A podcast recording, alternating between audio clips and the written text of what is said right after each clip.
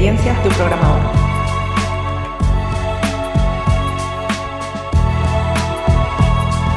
Hola, estás escuchando el episodio número 3 del podcast Experiencias de un programador.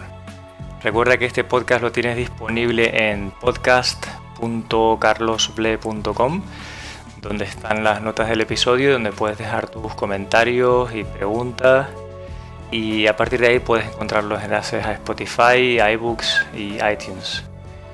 En este episodio tengo, hace tiempo de hecho que tengo ganas de hablar de las distintas vías que hay para convertirse en developer. ¿Cómo te conviertes en developer, en programadora o programador? Deberías ir a la universidad, deberías hacer un bootcamp, un ciclo formativo, cada día hay más opciones porque la demanda en el mercado es realmente muy grande. Hay más necesidad que personas preparadas para este trabajo. Y bueno, sobre en qué consiste ser developer, esta serie de podcast trata de explicarlo porque en un solo episodio no nos daría tiempo. La verdad es que hablar de en la generalidad no es justo. Si yo hablo de la universidad o si hablo de un ciclo, pues no es justo porque no todas las instituciones son iguales. Mm, incluso a lo largo del tiempo, las instituciones cambian. Cambia su filosofía, el personal que trabaja en ella, entonces no es justo ni siquiera decir que esta o aquella institución siempre es buena o siempre es mala, hay que ver en qué momento, ¿no? en qué año estudiaste, qué condiciones habían allí. Lo mismo pasa con, con los bootcamp también. Yo he participado en algunos de ellos y van cambiando a lo largo del tiempo. Son, en este caso, si son empresas, pues van evolucionando o van transformándose y la experiencia no siempre es la misma. Por eso de antemano este podcast no es nada justo y está totalmente sesgado basado en mi experiencia. Pero de eso se trata este podcast, de mi experiencia. Yo fui a la universidad con la ilusión de convertirme en programador en ella y entonces tengo la experiencia de haber cursado eh, pero luego también en este sector he trabajado con compañeras y compañeros que han tomado otros caminos. Y de hecho, eh, podría decir que algunos de los programadores más brillantes y más capaces que conozco, mm, pese a ser de mi generación, en la que no había tantos caminos ni tantas opciones, eh, algunos de los más brillantes no tienen ningún tipo de titulación oficial, ni un ciclo, ni universidad pero son gente que tiene una curiosidad nata tremenda y que no para de estudiar. Y la verdad es que hoy en día, como además el conocimiento está accesible, pues es más fácil que nunca también la vía de ser autodidacta. Entonces al final resulta que cada opción tiene sus pros y sus contras, pero no hay una opción ganadora. Y eso quería comentar un poco aquí, porque ya son muchas las veces que nos sentamos a hablar de tertulia y entramos en el debate si la universidad sí o no para convertirte en programador. Y pues la verdad es que no es un blanco ni es un negro en mi experiencia. Al final lo importante es la actitud de la persona. O sea, no el centro y los profesores y tus mentores no son responsables de tu desempeño profesional. Todo influye y ayuda, pero está claro que nadie te garantiza. O sea, un título universitario no te puede garantizar que seas un buen profesional ni tampoco el mejor MBA del mundo. Al final es la actitud de la persona, lo más importante. Entonces, ¿qué camino elegir? ¿Cuáles son los pros y cuáles son los contras? Pues bueno, ahora que están de moda los bootcamp, y hay mucha gente que yo he dado clase en varios tipos de bootcamp diferentes y también he trabajado como mentor para personas que salían de bootcamp. He estado en todos esos fregados pues la gente me pregunta, oye, ¿es verdad que alguien después de dos meses que no sabía programación, sabía muy poco, en ese bootcamp ya salen programando y salen personas listas para el mercado laboral? Y bueno, la respuesta corta es no. Eh, en tan poco tiempo no puedes interiorizar toda la cantidad de conocimientos que se te vienen encima. Sin embargo, eso no significa que no valga lo que tienes que tener claro es que te aporta, ¿no? Igual que hay gente que me dice, bueno, acabo de terminar mi ciclo formativo o mi universidad y me veo lejano del mundo laboral estoy planteándome hacer un bootcamp, pero resulta que no sé si es caro o barato hacer esta inversión, pues también para esas personas va este podcast. Y ya que estamos hablando de bootcamp, pues ¿qué es lo que yo valoraría si tuviera que cursar un bootcamp? Pues en las formaciones que son privadas, donde además te cuesta un dinero importante ir, y esto puede ser un bootcamp, pero tradicionalmente ha sido con un máster de negocio, un MBA o algo así, lo más importante es las conexiones que vas a hacer allí. Es decir, la gente hace un MBA, eh, MBA no porque el contenido sea la bomba, de hecho el contenido de casi todo ya está en internet, sino porque allí van a establecer conexiones con gente que puede ser muy importante en su futuro. Van a hacer un networking muy grande donde se establecen relaciones importantes. De hecho, pues la, gente que está muy orientada al negocio eh, va a los máster más caros porque acaban haciendo muchas veces sociedades ahí, ¿no? Constituyen empresas con gente que son del máster. Es un sitio al que conocer gente que te puede interesar. Entonces eso es por un lado. En el bootcamp saber qué tipo de gente vas a encontrarte, eso es importante. Y en el caso del cuerpo docente que vas a tener, pues que sean personas que te puedan abrir la puerta a conectarte con mucha gente, idealmente que sean personas que tengan bastante experiencia en el mundo laboral. Porque una ventaja clara que podría tener el bootcamp con respecto a, formaciones regladas más tradicionales es que el cuerpo docente va a ser personas que vengan del sector, que tengan esa, experiencia profesional. Así que si tuvieras que trabajar o que decirte por un bootcamp donde los profesores no han salido del mundo académico, no tendrías esa ventaja, desde luego. Y la otra cuestión es que mm, normalmente los bootcamp, que para mi gusto merecen más la pena, te ayudan a buscar un empleo al terminar. Y además suele ser un empleo que es acorde a tu nivel. Es decir, van a intentar buscar una empresa en la que, sabiendo cuál ha sido tu capacitación durante ese tiempo, que es escasa, que muchas veces simplemente es una primera toma de contacto, van a tratar de conseguirte un puesto en el que te vaya bien, que se acorde al punto en el que te encuentras en ese momento. Entonces cuando alguna gente me decía, bueno, pero es que está el bootcamp eh, de la marca Acme, ¿no? Vamos a decir, es que me cuesta 7.000 euros o me cuesta 8.000 euros el bootcamp y eso es carísimo, ¿no? La inversión tengo que pedir un préstamo. Digo, bueno, a ver, si tú ya sabías programar, por ejemplo, le vas a sacar mucho partido, vas a conectarte con un montón de profesionales y empresas y además después te van a lanzar a una carrera profesional y te van a buscar un trabajo que merece la pena, pues si estás dando un cambio, un giro a tu carrera profesional, como yo he encontrado a gente que venía de profesiones totalmente dispares, nada que ver, no me parece caro, teniendo en cuenta que ya te, incorporas al mundo laboral. Entonces, caro o barato depende mucho del valor, porque a, a menudo confundimos precio con valor, esto es importante. Ahora bien, si en el bootcamp lo que resalta más son los contenidos y no vas a tener ni una muy buena red de contactos ahí, ni el cuerpo decente te va a permitir un buen networking, ni después vas a tener posibilidades laborales, pues yo solo por los contenidos no, me no lo pagaría. No, no sería un valor diferencial de un bootcamp. Yo estaba en algunos como profesor, donde todos los profesores eran gente con mucha experiencia y que además se les daba bien la docencia y la gente salía muy contenta. Y luego he sabido de otras ediciones o de otros bootcamp donde eso no es así. Y tienes al final personas dando clases que ni se le da muy bien la docencia, ni tienen mucha experiencia, y todo eso hay que valorarlo muy bien cuando alguien va a hacer la inversión. Bueno, yo lo hablo desde el punto de vista de que fuera yo quien va a hacer esa inversión.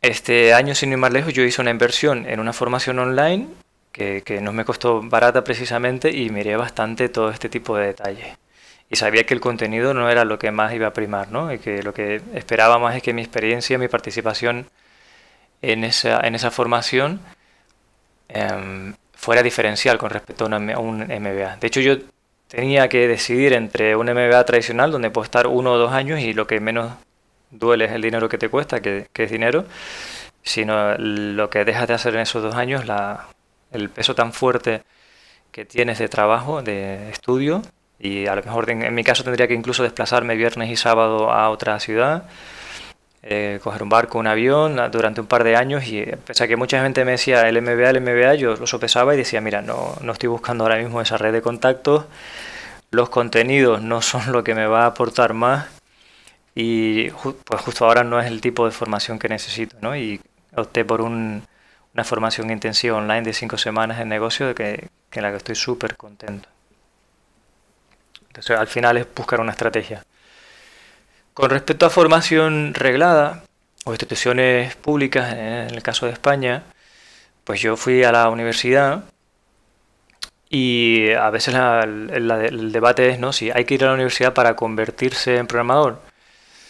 Bueno, si la pregunta la enfocásemos desde el punto de vista de mm, hay que ir a la universidad para trabajar después, es decir, ¿es la universidad el paso adecuado para incorporarse al mundo laboral? Mi respuesta sería no. La universidad no está orientada al mundo laboral.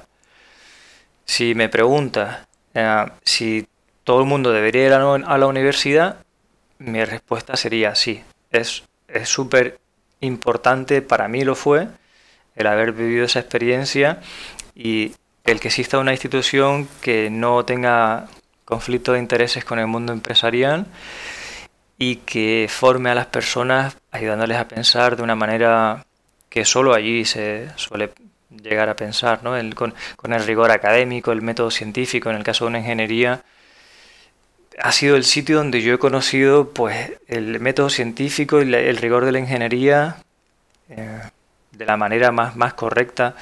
Y eso hay momentos que profesionalmente a mí me ha ayudado a por lo menos tener una orientación de cómo se supone que es hacer las cosas bien. Pero como digo, si se trata de incorporarte al mundo laboral, pues no, no lo veo, porque hay un salto muy grande entre universidad y, y empresa. Entonces, si alguien que está empezando, que tiene que decidir, que tiene 18 años algo así, me pregunta, pues mi primera opción es que haga algún tipo de formación que sea más práctica y sobre todo si tiene necesidades económicas, que eso es otra en la, que yo me vi, pues la universidad no es el camino porque es mucho más lento. Y luego además termina y te, queda, te sigue quedando mucho para el mundo laboral. Entonces mi plan sería coger cualquier otro tipo de formación donde el, el, tiempo de llegar al mercado es más corto y una vez que estás ahí, sí me parece súper interesante, si puedes permitírtelo, creo que merece mucho la pena ir a la universidad. Mi, visión de la universidad es como, como sería, como imagino que pudiera ser en la antigüedad, en la antigua Grecia o algo así. Es un sitio donde ir a aprender de forma amplia sobre muchos aspectos. No, no solo profundizar en algo técnico como puede ser un lenguaje de programación. Y eso te va a aportar, siempre te va a enriquecer en, muchas, en muchos aspectos de la vida. Curioso este planteamiento, pero depende mucho del contexto de las personas. En mi caso yo no tenía capacidad de vivir una época universitaria económicamente holgada, de hecho yo no podía ir porque mis padres no me lo podían pagar y tuve la suerte de que me dieron la beca más grande que había en ese momento el ministerio, pero sobre todo de que mi tía sí que me acogió en su casa y fue la que pagó todos mis gastos en la universidad. Y si no hubiera sido así, pues yo no, no hubiera podido, ¿no? Y luego te encuentras con que allí, em, por esa lejanía que hay con el mundo empresarial, no hay una prisa porque tú pases por la universidad y no se entiende tus motivos económicos. Es decir, te vas a encontrar gente que te va a examinar, que te va a suspender las veces que haga falta hasta que hagas aquello exactamente como a ti, como a ellos les gusta. Y por más que hayas estudiado, por más que tengas una prisa por titularte porque necesitas ingresar dinero, eso va a ser un freno, ¿no? Claro, si no tuvieras esta urgencia, ese freno no sería un problema. Vas allí y puedes tener tiempo infinito para filosofar y, aprender y reflexionar. Y para eso me parece que es fantástico la universidad. Pero cuando te cuesta mucho la economía y no estás llegando y tú te preparas, trabajas, estudias y suspendes sistemáticamente, pues ese freno que hay, que es bastante típico y común, porque la gente pues del lado de la academia pues quieren ser rigurosos y quieren que lo tengas bien aprendido como ellos lo consideran o lo estiman, pues tienes ese conflicto, ¿no? Tan, tanto es así que yo cuando entré a la universidad, al poco tiempo me di cuenta que no era exactamente lo que yo esperaba. Y el primer año aprobé prácticamente todo, pero me costó muchísimo. Fue no tener vida, no hacer ninguna otra cosa. Y al segundo año fue lo mismo, pero ya eh, el tercer año cogí menos asignaturas y me puse a trabajar, porque yo veía que aquello no era muy sostenible. Ni la vida que hacía durante la universidad para poder aprobar todo al, por año, ni lo estaba disfrutando, ni lo estaba interiorizando y además tenía la, la necesidad de ir trabajando, porque mientras estudiaba, pues me había ido formando en las cosas que vi que la universidad no me proveía. El primer año me puse a trabajar en una tienda informática porque quería saber cómo se montaba y desmontaba el hardware y cacharrear con mi ordenador. Después me puse a aprender sobre administración de sistemas y eh, de la época de Linux, comienzo de los 2000, y de hecho mi primer trabajo llegó gracias a lo que yo había aprendido por fuera de la universidad de administración de sistemas, y eso me permitió empezar a trabajar y terminé la universidad presentándome por libre muchos años más tarde, cosa que la verdad es que sí que me apetecía terminarla y titularla porque me quedaban pocas asignaturas. Y me lo tomé de otra forma mucho, muy distinta, el ir a, a hacer la universidad porque me apetecía y la disfruté mucho más. Por eso que mm, considero que no es el camino directo para ser profesional, justo en el caso de, desarrollo de software. Que si es medicina entiendo que no te quedará otra forma. Yo de eso no entiendo. Y no me, no, si hay un médico que ha salido de un bootcamp de cirugía, pues yo ahí no me operaría, precisamente. Pues el caso del desarrollo es bastante, bastante particular. Porque mm, bueno, es muy amplio, tiene muchas ramas y no necesariamente tienes que saber de integrales triples para ser un buen developer, que esto es otro tema también. En cuanto a ciclo formativo, pues lo que sucede es que eh, pega en igual que la universidad de que los docentes que hay normalmente no se han dedicado profesionalmente al desarrollo. Entonces tienes ahí esa laguna de lo que hablábamos en programas anteriores, de que eh, sigue estando bastante lejos del mundo del mundo que tiene fuera. Por más que eh, se esfuerzan un montón en intentar utilizar herramientas que están eh, de vanguardia. Nosotros tenemos contacto, yo particularmente tengo contacto con varios profesores de diferentes centros que acogemos alumnos en práctica, que aprendemos con ellos y ellos con nosotros, y se preocupan, ¿no? Nos preguntan, oye, ¿qué es lo que deberíamos enseñarles? ¿Qué framework, qué librería? y se le ocurran un montón. Pero bueno, hay las limitaciones que hay. ellos ya a nivel de su, cómo están los centros tienen limitaciones de material y de tiempo y de muchísimas cosas y muchísimos alumnos. O sea, es muy complicado. Eh, la formación, digamos, la, la enseñanza pública tiene muchas complicaciones. Y, pero muchas de esas personas pues no se han dedicado profesionalmente. Entonces temas como eh, enseñarles teos, enseñarles código limpio, es cosas que muchos ni, ni saben porque están en esa situación de que no se han enfrentado nunca a mantener un código grande, que nuestra profesión es tan importante haberse enfrentado a un código legacy, que es el que tenemos, encontramos todos los días, y saber cómo no llegar hasta ahí y cómo mejorar eso, entonces ahí no lo, no lo tienes, ¿no? Pero bueno, tienes una parte de incorporación al mundo laboral que es más rápida y te suena mucho más las tecnologías. Entonces es una vía que puede ser bastante interesante.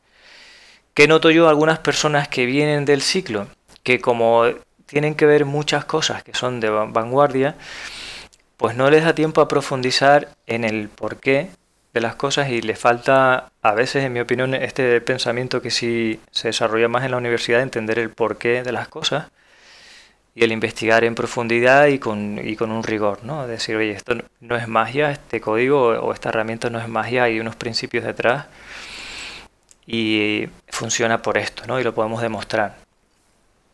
Ahora bien, ese mismo eh, razonamiento y esos mismos conocimientos los puedes adquirir sin ir a la universidad o yendo después del ciclo por una forma más tranquila o estudiando por tu cuenta, así como al final lo importante es tu actitud. Yo conozco personas que después del ciclo se han seguido formando y que han estudiado cuestiones como, pues, por, ejemplo, otros paradigmas de programación, como puede ser programación funcional, o se han mirado programación orientada a objetos. y entonces entienden muy bien, por ejemplo, la recursividad, que es algo que yo me he encontrado que personas que a veces vienen de ciclo no, no tienen mucha experiencia con eso o entienden bien la teoría de grafos, por ejemplo, o no tienen problemas si tuvieran que diseñar un lenguaje de programación, entienden cómo se hace un compilador, porque realmente el conocimiento está ahí fuera. y lo puedes aprender de no solamente de libros, ¿no? sino cada vez tienes más cursos y más formas de aprender todo ese tipo de cosas. A mí particularmente las asignaturas de computación de la universidad me han resultado muy útiles a lo largo del tiempo. A veces algunas no las ves de primera mano, lo ves cómo pasa el tiempo, pero para mí sí que son muy recomendables. Es decir, cualquiera que desarrolle software creo que se va a beneficiar si aprende de, compiladores, de qué es una gramática, un lenguaje, porque cuando entiendes eso y te enfrentas a cualquier lenguaje, detectas mucho más fácil, lo entiendes antes y sabes lo que el lenguaje te va a permitir hacer y lo que no, porque sabes, eh, si tienes que enfrentarte incluso a un lenguaje nuevo, vas viendo los símbolos, vas entendiendo la gramática del lenguaje y son muchísimas ventajas. El entender lo que es una máquina de Turing, el saber programar un poquito en ensamblador, para mí ha sido muy útil, eh, tanto en el del Intel 8086 como Motorola. Ves cómo funciona la máquina por dentro y eso es algo que no te lleva demasiado tiempo si lo quieres aprender por tu cuenta y que te va a aportar siempre, sin ir más lejos, para hacer, por ejemplo, en Java o en .NET, generar código en tiempo de ejecución, eh, lo que tienes que hacer es programar una especie de ensamblador que tienen tanto JVM como el CIL. Eh, te permiten trabajar una cosa que se parece muchísimo a ensamblador y que es lo que se usa para generar código en, tiempo de ejecución. Que hay librerías que ya te hacen, ¿no? Te pues, oye, herédame de esta clase en tiempo de ejecución y me sobrescribes este método eso es lo que hacen los frameworks de Mox, por ejemplo, en, Java y en .NET, ¿no? Y lo hacen, si te miras el código fuente de esas librerías, verán, verás que el código intermedio que se escribe es muy parecido al ensamblador. El lenguaje C, por ejemplo, que yo cuando estudié, pues eh, trabajamos con C, con punteros, con la gestión de la memoria, y mm, me ha sido siempre súper útil, porque cuando entiendes C y las cosas que te contaban en C, entiendes mucho de, por qué se programa, cómo se programa hoy en día, de dónde vienen las cosas y además puedes saber qué cosas en Java no deberías hacer, pero crees que sí porque te habían dicho que en ser así, cuáles no, cómo son las diferencias. Entiendes muy bien las referencias, los valores, determinados aspectos de los lenguajes que son muy importantes, que la gente no conoce en profundidad y que luego son fuente de bugs. Y que cuando tienes que hacer un proyecto de ingeniería grande, una arquitectura que pueda escalar, que, que sea toleran, con tolerancia a fallos y demás, realmente sí es bueno que tengas este conocimiento de ingeniería. Y verse y ver punteros me parece genial. Que por cierto en mi universidad en los últimos años ya no se ve y me, parece una pena que no, que no se vea. Pues lo mismo con teoría de grafos y autómatas. Em, por ejemplo, el, tema del Lisp, yo Lisp, Lisp y, y Prolog, yo lo vi en la universidad y pues también fue un mundo que si yo tuviera que programar hoy en día en Clojure, pues no tendría ningún problema, ¿no? Y, ahí es cuando realmente yo entendí la recursividad y a sacarle todo el partido del mundo. Al final es que lo importante en esta profesión es entender que no hay magia, que hay un porqué de las cosas y que querer llegar a entenderlo. El copy-paste no te va a permitir llegar muy lejos en la profesión. Tú puedes ir hasta Coverflow, copiar y pegar, pero si realmente no tienes la capacidad y el, la curiosidad genuina de entender por qué funciona eso así, creo que es que no vas a llegar muy lejos en esta profesión. Al final son horas de vuelo lo que tengas que dedicarlo, o sea que elijas el camino que elijas, lo que te va a hacer falta es dedicarle muchas horas de vuelo. Si estás empezando en la profesión, pues en los primeros años vas a tener que echar muchísimas horas, porque el cerebro tiene una velocidad de maduración, de interiorización de los contenidos y no se puede más rápido. O sea, tardamos lo que tardamos en aprender. Y eso que para aprender a programar, pues no te haría falta más que aritmética básica y muy poquito más razonamiento lógico en la álgebra de Boole, pero que son cuatro cositas, cositas en las que luego además los programadores tendemos a equivocarnos todo el rato y por eso hay que hacer test. Pero no es ciencia de tirar cohetes la mayor parte del tiempo. Eso sí, cuando te surge un proyecto en el que es decisivo, por ejemplo, que sepas gestionar la memoria, pues te puedes ver un, problema si nunca has ido más allá de lo que aprendieras en tu titulación. O sea que independientemente de cualquier rama que hayas escogido, vas a necesitar una carga muy fuerte de ser autodidacta, de buscar qué cosas no has tenido en ese camino y complementarlas en tu formación pero no creo que haya una opción ganadora. Y no sé si eso aclarará un poquito esto de universidad, bootcamp, eh, ciclo formativo, ser autodidacta. La verdad es que conozco gente que ha tirado por todos esos caminos y ha funcionado más o menos en medida. Lo importante también es que en esta profesión te mantienes todo el rato actualizado si quieres estar ahí en la cresta de la ola y pasártelo bien, pues no te queda más remedio que estudiar un montón. Eso también a veces se olvida, uno de los peligros que puede tener una carrera muy larga estudiando, que acabes la universidad con 27 años, es que cuando empieces a trabajar no quieras saber nunca nada más de los libros y pues eso es un problema porque aquí no paramos de aprender nunca, en ningún momento. Si tuviera que citar cosas que recomendaría a cualquier persona que programa saber y que cada vez me voy dando cuenta de que faltan, pues por ejemplo, manejarse con una terminal, que es, y sobre todo con una terminal en un sistema Linux, un sistema tipo Unix. Eso es algo que no mucha gente me está dando cuenta que controla y que eh, a mí me ha aportado toda la vida, porque llegas a cualquier sistema y tiene una terminal y de repente puedes hacer un montón de cosas en esa terminal y entender la línea de comando, algo que parece tan, para la gente que somos un poco más antiguos, tan básico, mucha gente hoy en día no lo controla. Entonces es como un quick win, un eh, poco, poco esfuerzo y mucho beneficio es aprenderte un poquito cómo funciona un sistema Unix y cómo son los comandos de la terminal. Que además luego te va a beneficiar si te vas a un PowerShell en Windows o mm, a cualquier sistema en definitiva saber un poquito de redes, también he visto que la gente es algo de lo que no sabe, qué es una máscara de red y cómo, qué es una puerta de enlace. Algo muy básico, no hace falta cosas del otro mundo, pero en el momento que tengas que un problema en tus servidores o lo que sea, que quieres conectar y no te funciona, la gente a veces se queda muy, muy perdida porque no tienen ni siquiera una idea muy básica de las redes, ¿no? Que es una interfaz de red, cómo miro la dirección MAC de mi dispositivo de red, cosas así súper básicas que me dediquen cuenta que la gente se atasca y le lleva un montón de tiempo ¿no? y de frustración.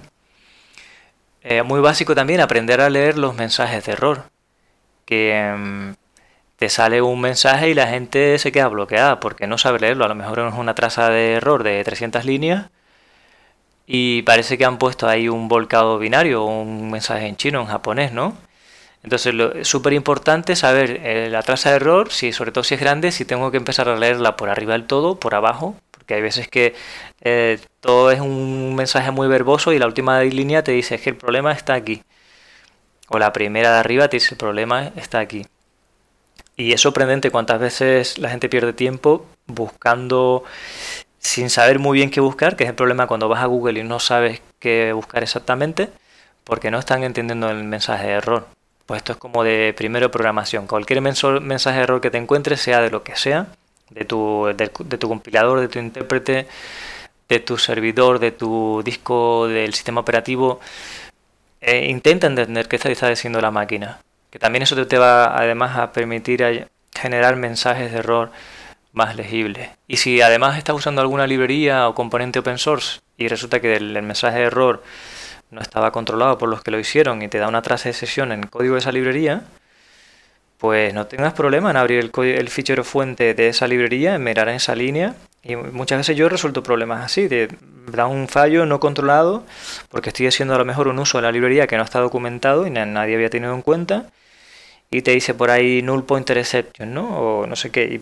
pero si el código de fuente lo tengo, que es muy habitual, es que esté tirando alguna librería open source, lo abro, lo leo un poco, con suerte no es muy malo, y digo, ah, mira, es que me falta esta variable de configuración pues eso tampoco lo hace mucha gente. Parece que da miedo o que es imposible abrir código open source de otras personas.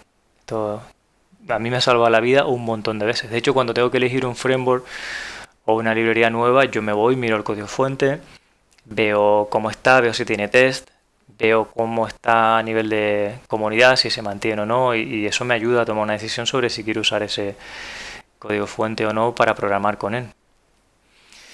Saber escribir sin mirar el teclado esto parece otra chorrada, pero es una cosa que tardas dos semanas en aprender, sobre todo si ya escribes rápido con dos deditos. Aunque te parezca un mundo, te coges cualquier programa que incluso son gratis de aprender a escribir sin mirar y en dos semanas lo tienes, no te lleva más. No, no es que vas a volar en dos semanas, pero ya puedes empezar a escribir sin mirar. Y es que es muy frustrante estar trabajando con alguien, por ejemplo con un IDE, y que el, el IDE te está sugiriendo en el autocompletado ya lo que tienes que escribir y tú estás con la cabeza mirando el teclado. Eh, pues es muy frustrante. Y ni siquiera queda profesional, que te dediques todo el día al teclado y no sepas escribir sin mirar. Así que es una inversión también que yo garantizo, que recomiendo y que da unos resultados tremendos. Y a la hora de programar, mucho mejor programar con el teclado en, en la Yauda americana que en castellano. Yo esto lo descubrí por accidente cuando me fui al extranjero. Me fui a Irlanda y el teclado que me plantaron allí no tenía la ñ, era un teclado inglés, ¿no?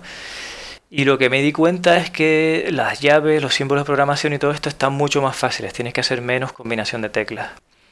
Por, eh, seguramente es porque lo inventaron los americanos, ¿no? Y la cosa curiosa es que cuando cambias entre layouts de castellano al americano, pues no lleva mucho. O sea, el cerebro es fácilmente sabe en cuál de las dos está y no te pierdes. No es como, no es como si cambiaras de QWERTY a Borjak y luego no sabes volver a QWERTY o algo así. No, yo uso QWERTY, la verdad. No sé si tengo un teclado Kinesis que, que es el mejor hardware que me he comprado en mi vida, porque es un teclado ergonómico que es la bomba. Y con este teclado y el QWERTY la verdad es que voy a toda leche. Y recomiendo muchísimo que el teclado pues no se convierta en un freno, ¿no? Que tú teclees sin pensar, sin mirar. Eh, pocas cosas te dan tan, tanto beneficio, sobre todo porque ya las herramientas, como digo, te, te están sugiriendo cosas y tú no las estás viendo. Em, contribuir a proyectos open source te enriquece mogollón y esto lo puedes hacer en cualquiera de las carreras que hayas elegido y mientras estás estudiando. De hecho, sea lo que sea que decidas, sea un bootcamp, sea un ciclo, sea la universidad, eh, para mí es importante que mientras tanto sigas aprendiendo de forma autodidacta, lo vayas combinando. Entonces puedes coger la librería favorita, la que más te guste, mirar el código y ver, por ejemplo, si hay algunos issues que están ahí pendientes de resolver. Y podías plantearte como reto eh, corregirlo. No hace falta que te abras grandes proyectos open source, puede ser lo que tú uses habitualmente. Esto te va a permitir interactuar con gente que habla en otro idioma y te va a enriquecer un montón y además es una contribución que va a venir muy bien a todo el mundo. Y más allá de que intentes enviar un parche, alguna librería, alguna mejora, eh, sí es muy recomendable que mires código fuente de proyectos muy usados que llevan tiempo ahí. Por ejemplo, el código de Firefox, yo lo estuve leyendo un tiempo en C++ y me pareció muy bueno para la complejidad que tiene, lo que es C++ y lo grande que es y tantas manos que han pasado por ahí, me pareció que estaba bastante cuidado. Obviamente mejorable porque cualquier código siempre va a ser mejorable, pero me gustó mucho y aprendí. Y en su día, bueno, desde hace muchos años tengo eso ese, ese hábito o esa curiosidad por irme y mirar el código fuente como lo han hecho. Pues cuando empecé a trabajar con, con temas de Google en cloud hace un montón, las librerías eran open source y yo me, me veía cómo habían hecho los de Google el código y los test. Y es interesante, ¿no? Aprendes un montón de cosas. Luego importante contribuir con la comunidad, puedes contribuir con comunidad online, por ejemplo en Stack Overflow. No solamente responder, o sea, ver, ver respuestas, sino responder, involucrarte, votar. Eso también te va a nutrir un montón.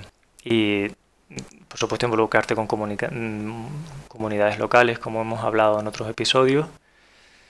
Em, participar en Coding Dojo y todo esto. Son cuestiones que te van a aportar muchísimo. Esto es una profesión que elijas el camino que elijas es una carrera de fondo. Eh, siempre estamos aprendiendo y es bueno plantearse unos objetivos estratégicos con un medio largo plazo. Eh, a veces tienes que aprender unas u otras cosas dependiendo de en dónde quieres ir a trabajar durante algunas épocas de mi carrera había ciertas empresas que para mí eran interesantes para trabajar, entonces había cosas que aprendía con la idea de orientarme a poder optar a esos puestos de trabajo con esa gente. Entonces hay mil motivos por los que estudiar una causa o estudiar otra. En cuanto a la historia, también es muy importante y ayuda mucho. a veces conocer la historia te evita tener que volver a repetirla. Y esto es muy interesante en el, mundo de la computación, de los lenguajes, de los frameworks, saber de dónde vienen y por qué se hacen las cosas te ahorra un montón de problemas. Por ejemplo, sabes que si estás trabajando con un framework donde se usa convención sobre configuración, puedes esperarte mucha magia y sabes que la magia está ahí por un motivo. Y si tú entiendes, por ejemplo, que, que, Spring MVC viene de Ruby on Rails, como casi todos los MVC que vienen de la web después de que salió Ruby on Rails, entiendes muchas más cosas. Y puedes tener una idea de cuánto te va a costar saltar, saltar de Symfony a, a SPNet MVC o, o, a cualquier otro MVC que tengas, o incluso al Rails, ¿no? Al final, en, el, en ese caso, todo es una copia. Y saber la historia te ayuda un montón. De dónde viene esto, qué hubo antes eh, muchas veces resuelves problemas solo por conocer la historia, que es una parte que complementa esto de entender el porqué de las cosas. Seguramente mm, me dejaré cosas atrás y este episodio seguramente que con comentarios y dudas dará para alguna cosita más en el siguiente episodio. La pregunta de si todo el mundo puede ser developer que a veces se dice por ahí en las redes, es como la pregunta de si todo el mundo puede ser ah, camarero, o si todo el mundo puede ser albañil o médico o abogado. Mi respuesta corta sería que no. Puede ser un developer mediocre si no te gusta y te metes y te empeñas y puedes conseguir trabajo porque hay mucho trabajo en el sector pero igual que hay camareros que ah, vas a bares donde no te saben atender y no vuelves, ¿no? Pero ahí están trabajando de camareros. Y eso pasa en absolutamente todas las profesiones. Que hay personas que están ahí, que ni tienen vocación, ni les gusta, ni se les da bien. Pero si realmente quieres ser una persona que desarrolla software profesionalmente y que tiene un impacto y que es útil, pues lo más importante es que te guste. Si no te gusta solo porque hay mucho trabajo de este sector y se gana bien, creo que ninguno de los caminos te va a permitir ser una persona relevante, útil para los compañeros, para los usuarios y en definitiva para el sector. Así que la clave es eh, que esto te tiene que gustar, estar muchas horas delante de la pantalla, estar dispuesto a aprender constantemente, a llegar al fondo del asunto, a entender cómo hablan las máquinas y sobre todo cómo hablan las personas es muy importante. Si no te gusta no hay nada más que hacer, da igual qué camino elijas. Y hasta aquí hemos llegado en este episodio número 3. Bastante polémico, me puedo imaginar, pero tenía mucha ganas de contaros mi visión al respecto de todo esto. Espero vuestros comentarios y nos vemos o nos escuchamos en el siguiente episodio. Muchas gracias.